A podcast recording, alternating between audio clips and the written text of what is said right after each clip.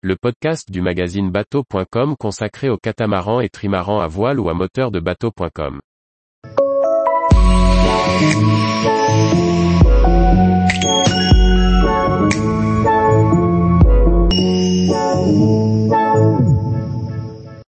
Les rencontres en voilier peuvent-elles créer des amitiés durables?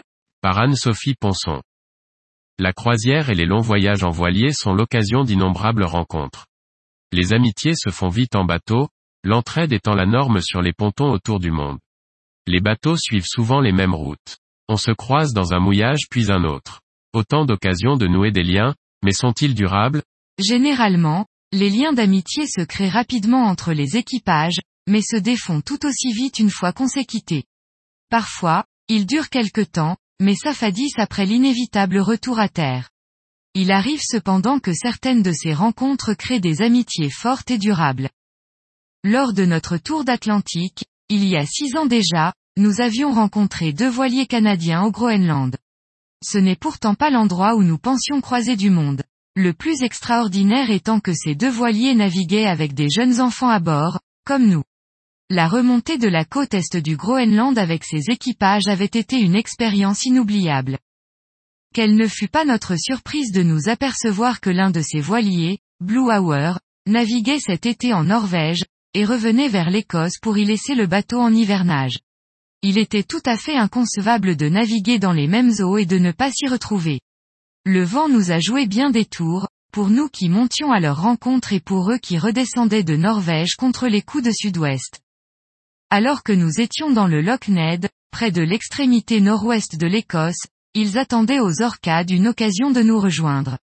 Cependant, les jours filant sans meilleure météo, Blue Hour prend alors, à contre-cœur, la décision d'emprunter le canal calédonien. Ce dernier traverse l'Écosse d'est en ouest, d'Inverness à Fort William, bien loin au sud par rapport à notre position. Et Arthur se retrouve bloqué par le vent, sans possibilité de redescendre.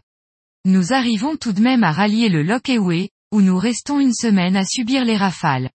Blue Hour, de son côté, emprunte les écluses du canal et commence à remonter la côte ouest à notre rencontre. Néanmoins, leur voilier doit être à la fin du mois près de Glasgow, ils ne peuvent se permettre de rester coincés au nord. Finalement, le vent faiblit, tourne suffisamment pour nous offrir une fenêtre de navigation. Nous nous donnons rendez-vous sur la pointe nord-ouest de Skye, dans l'idée d'aller ensuite ensemble dans les hébrides extérieures. Les retrouvailles sont extraordinaires, au pied d'un château en ruine dans un mouillage superbe et par une belle accalmie. En effet, les amitiés de bateaux sont parfois aussi solides que les amarres qui retiennent nos deux voiliers à couple. Les navigations passées ensemble, les joies et parfois les galères vécues de concert, les rendent inaltérables. Tous les jours, Retrouvez l'actualité nautique sur le site bateau.com. Et n'oubliez pas de laisser 5 étoiles sur votre logiciel de podcast.